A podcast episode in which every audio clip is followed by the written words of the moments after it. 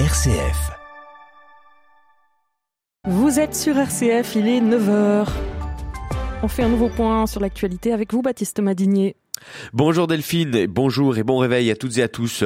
Qui succédera à Sans filtre de Ruben Östlund On parle de cinéma. Le réalisateur danois, lauréat de la Palme d'Or l'an passé, préside le jury du Festival de Cannes cette année.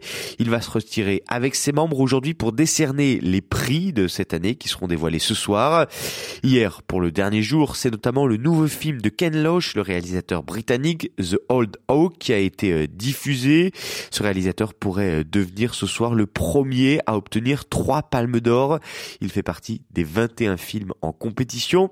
Alors, il y a le favori de la critique, Les Feuilles Mortes d'Aki Korismaki, mais derrière, on trouve d'autres prétendants comme The Zone of Interest de Jonathan Glazer, Anatomie d'une chute de la française Justine Triet ou encore Les filles d'Olfa de Kauter Benania. Coup d'envoi dans le reste de l'actualité aujourd'hui à Paris d'un sommet pour aboutir, pour tenter d'aboutir à un traité contre la pollution plastique. Des sessions de négociation vont démarrer à partir de lundi prochain. La ministre des Affaires étrangères Christine Catherine Colonna et son homologue de la transition écologique Christophe Béchu recevront une quarantaine de représentants d'États du monde entier. Il y a un peu plus d'un an, à Nairobi, au Kenya, un accord de principe avait été trouvé pour mettre fin à la pollution plastique dans le monde avec l'ambition d'élaborer d'ici fin 2024 un traité, ce fameux traité juridiquement contraignant sous l'égide de l'ONU.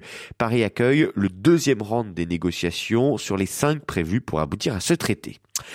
La COP 2030 de 2025 se tiendra à Belém en Amazonie. Le président brésilien l'a annoncé cette nuit. Une COP qui s'annonce donc déjà historique simplement euh, par son lieu.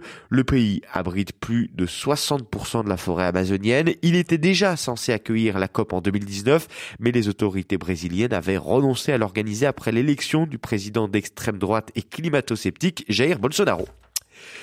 Les sports, pour finir, et une nouvelle de bon augure juste avant Roland Garros. L'espoir français de 18 ans, Arthur Fils, doit disputer sa première finale sur le circuit principal au tournoi ATP de Lyon tout à l'heure. Il affrontera l'Argentin Francisco Cerundolo, 28e mondial. Arthur Fils qui rejoindra ensuite Roland Garros, où il va découvrir pour la première fois le tableau principal. Il fait partie des 29 tricolores engagés dans le tournoi, mais avec une seule tête de série chez les femmes, Caroline Garcia, 5e mondial. Roland Garros qui doit donc donc commencer demain sans son roi Raphaël Nadal. Et puis un mot de cyclisme et du suspense sur le Tour d'Italie avant le dernier chrono aujourd'hui. Ça va batailler entre le Britannique Geraint Thomas et le Slovène Primoz Roglic pour la victoire finale.